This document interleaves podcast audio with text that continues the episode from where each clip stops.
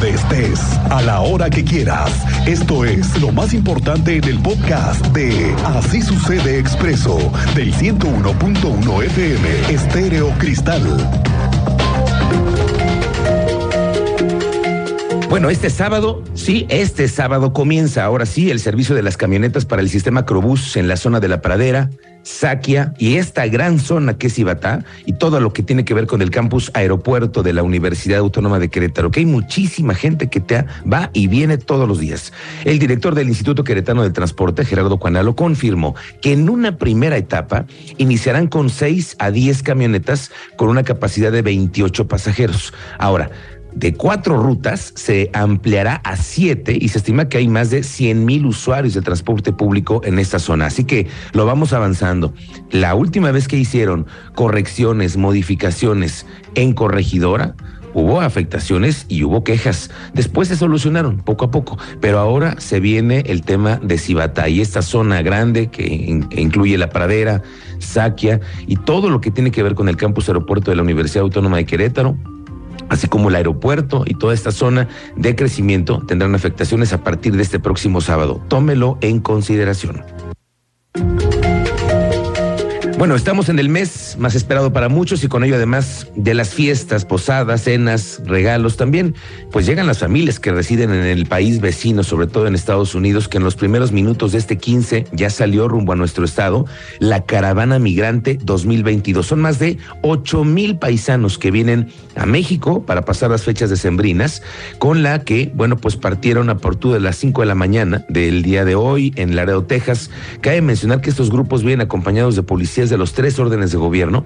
Se trata de que tengan un regreso seguro, sin incidencias, que no sean víctimas de algún delito. Hoy se estima que en su recorrido hagan una escala en San Luis Potosí, van a llegar después de las 8 de la noche a las cabecera municipal de Jalpan, en la Sierra de Querétaro. Mi compañero Alejandro Payán está acompañándolos en esta caravana, está haciendo la cobertura desde la frontera. Cuéntanos, Alejandro, muy buenas tardes.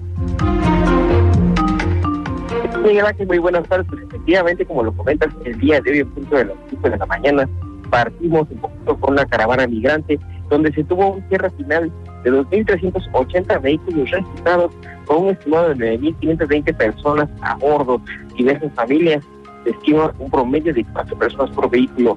Eh, cabe destacar, Ángel, que se rompió un récord de participantes en esta decimoquinta caravana de migrante que partió a las 5 de la mañana, casi la mitad son originarios se dirigen hacia el estado de Querétaro, principalmente a la Sierra Gorda. Quiero destacar que dentro de todo el recorrido que realizamos había incluso eh, personas originarias del estado como Chiapas, Veracruz, Oaxaca, quienes aprovechan esta organización para partir.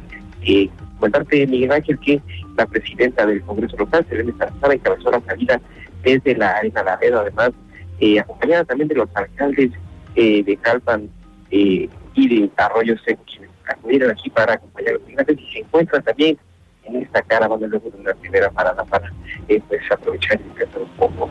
Comentarte eh, que bueno ya está en marcha la caravana. De acuerdo a las estimaciones, eh, entre 5 y 6 de la tarde estaríamos llegando a la sierra queretana. Habrá que esperar que no haya incidente aquí en la carretera. Me parece bien, Miguel, vamos a escuchar un poco acerca de la explicación que nos daba por la mañana la presidenta del Congreso Local de Querétaro, Salazar.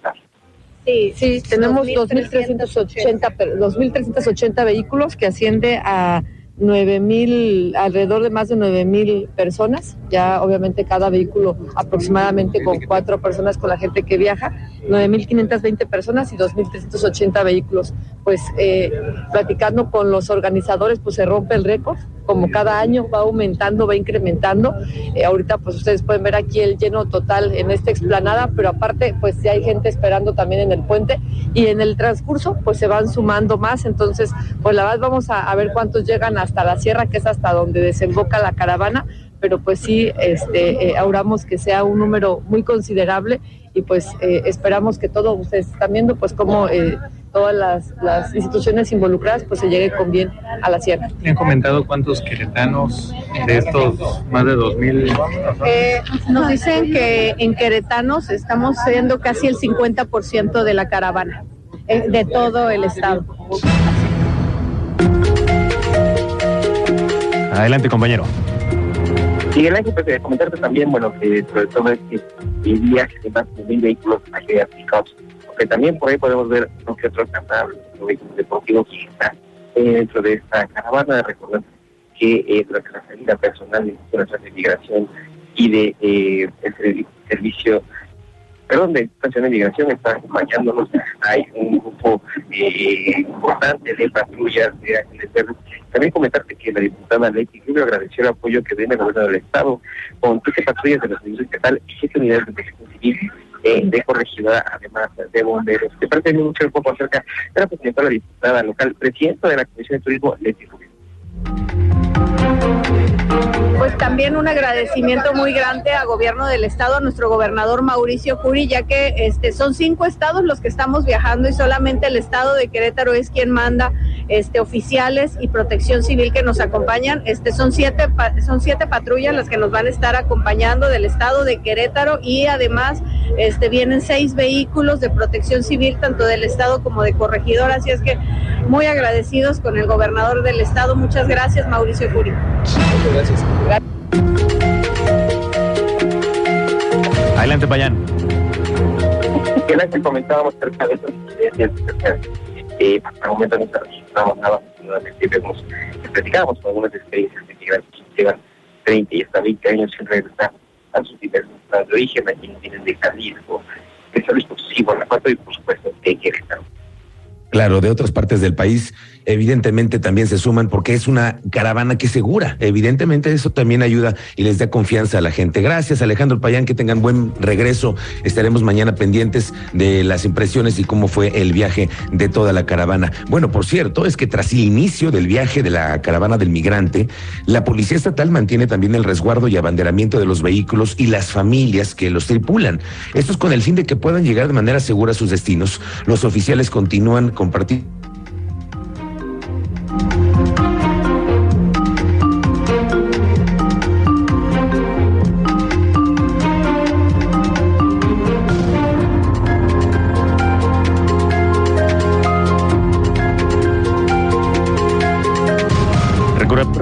La comunicación con nuestro compañero Miguel Ángel. Tras el inicio del viaje de la caravana migrante 2022, la Policía Estatal mantiene el resguardo y abanderamiento de los vehículos y las familias que lo tripulan con el fin de que puedan llegar de manera segura a sus destinos. Los oficiales continúan compartiendo las medidas preventivas con los paisanos que conforman la decimoquinta caravana para que el trayecto que aún tienen por avanzar se dé de manera ordenada y tranquila.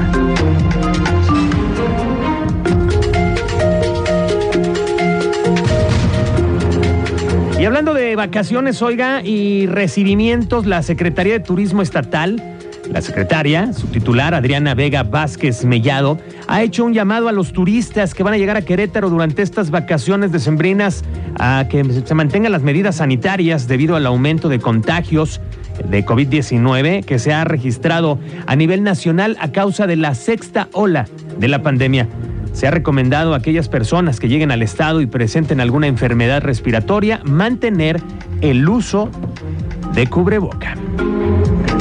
O sea, el tema de, obviamente todo de gel, de si traemos gripa, pues no tenemos que tener COVID o no tenemos que tener influenza, simplemente una gripa por respuesta al de enfrente, pues no hay que platicarle tan cerca, ¿no? El técnico trae nuestro cubreboca.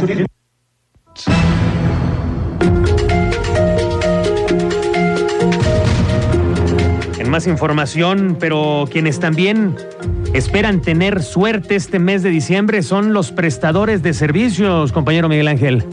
Así es, y es que el sector hotelero espera durante los 30 días del mes de la una ocupación hotelera entre el 55 y 60%, con una derrama económica de 170 millones de pesos, lo dijo Luis Ignorete, es el presidente de la Asociación Queretana de Hoteleros.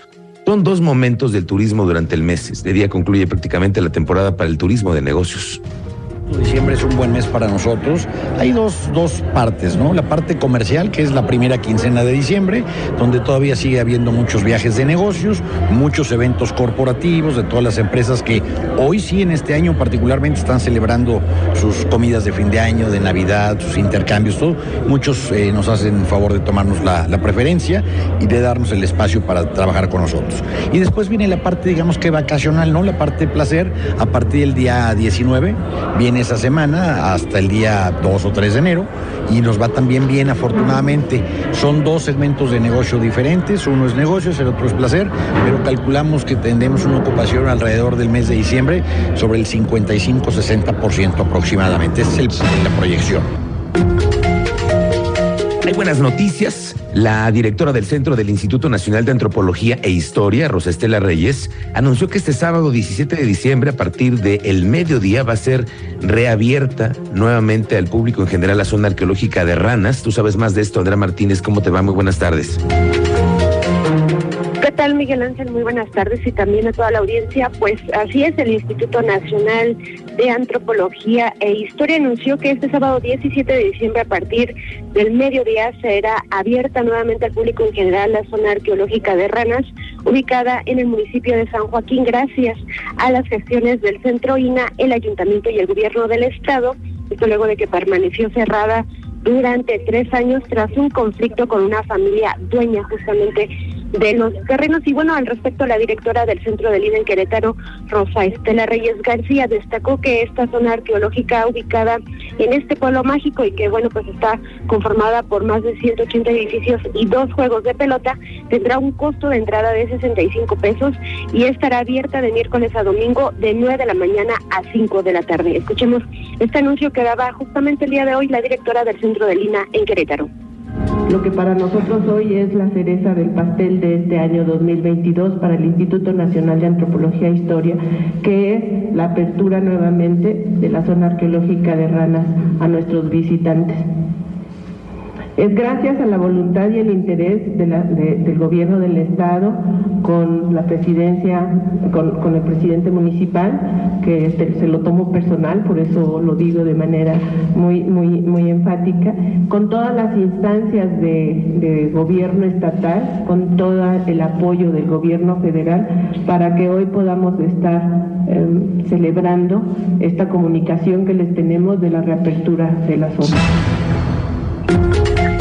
Y bueno, por su parte, el presidente municipal de San Joaquín, Carlos Manuel Desma, detalló que para recuperar este sitio emblemático implicó hacer un convenio con la familia dueña de 11.900 metros de esta zona y el cual, bueno, pues consiste en hacer un intercambio con otros predios propiedad de gobierno del Estado, aunque, bueno, pues este proceso de desincorporación aún debe pasar por la legislatura local a efecto de que lo apruebe en pleno. También adelantó que dentro de la propuesta el camino de acceso a esta zona arqueológica, que es de 250 metros, quedará bajo la administración del municipio y la zona arqueológica del gobierno del Estado, aunque bueno, claro que esta seguirá siendo de índole federal. Antes de su cierre, la zona arqueológica de Ranas, que es la primera explorada y habilitada al público en el estado de Querétaro en 1987, registraba una afluencia de 6.500 visitantes al mes, cifra que, bueno, ahora con su reapertura esperan nuevamente alcanzar. Esta fue la información, Miguel Ángel. Gracias, Andrea Martínez. Estamos pendientes. Hoy es el Día de la Luz, hoy es 15, a muchos nos está cayendo el pago de quincena, los aguinaldos. El oficial mayor del gobierno, Mario Ramírez, informó que el gobierno ya pagó el aguinaldo correspondiente al 2022 a todos los trabajadores del Poder Ejecutivo. Este 13 de diciembre se hizo el pago de la totalidad, que fue prácticamente la segunda parte de lo que les pagan a todos los burócratas. Son más o menos 233 millones lo que se paga, nada más en aguinaldos. Este martes quedó pagado en su totalidad a trabajadoras y trabajadores del sector central del Poder Ejecutivo del Estado de Querétaro el aguinaldo y prima vacacional por un monto de alrededor de 233 millones de pesos y 38 millones de pesos respectivamente. El presidente municipal de San Joaquín, Carlos Manuel Edesma, informó que se va a buscar presentar una propuesta ante el cabildo del ayuntamiento para prohibir el uso de la pirotecnia en ese municipio. Está bueno, ¿eh? porque también varios presidentes municipales tienen esta propuesta de bajarle un poco la cuetiza después de los accidentes que hemos visto. Luego de que en la madrugada del 12 de diciembre se registra una explosión ahí en la parroquia de San Miguel Arcángel, aquí en, la, colonia Carrillo Puerto, bueno, dice el, alcalde de San Joaquín que esta propuesta se haría a través de la Dirección de Comercio para que se pueda reglamentar la pirotecnia y todas las eh, festividades alrededor. Sí, la verdad es que sí, es, un tema muy complicado y muy riesgoso. Sí, yo sí estaría en la, posibilidad de, prohibirla, pues obviamente ahorita no, no tenemos los elementos, eh, hay que trabajarlos en la reglamentación municipal y, y, estatal también, pues para no estar en contra de, de ninguna ley. Este, pero sí, sí, sí, sería un tema. Vamos contigo, Teniente Mérida. ¿Cuáles son las últimas novedades que tenemos? Muy buena tarde, Miguel Ángel. Muy buena tarde a nuestra audiencia. Platicarles que esta mañana se registró un accidente fatal en la carretera Celaya Libre, zona limítrofe donde el conductor de un vehículo particular perdió la vida al incrustar su unidad en una caja de un tráiler. Eh, detalles de los detenidos en San Juan del Río sigue el robo de cable del tendido de las empresas telefónicas. En San Juan del Río nada más llevan 15 en lo que va del año.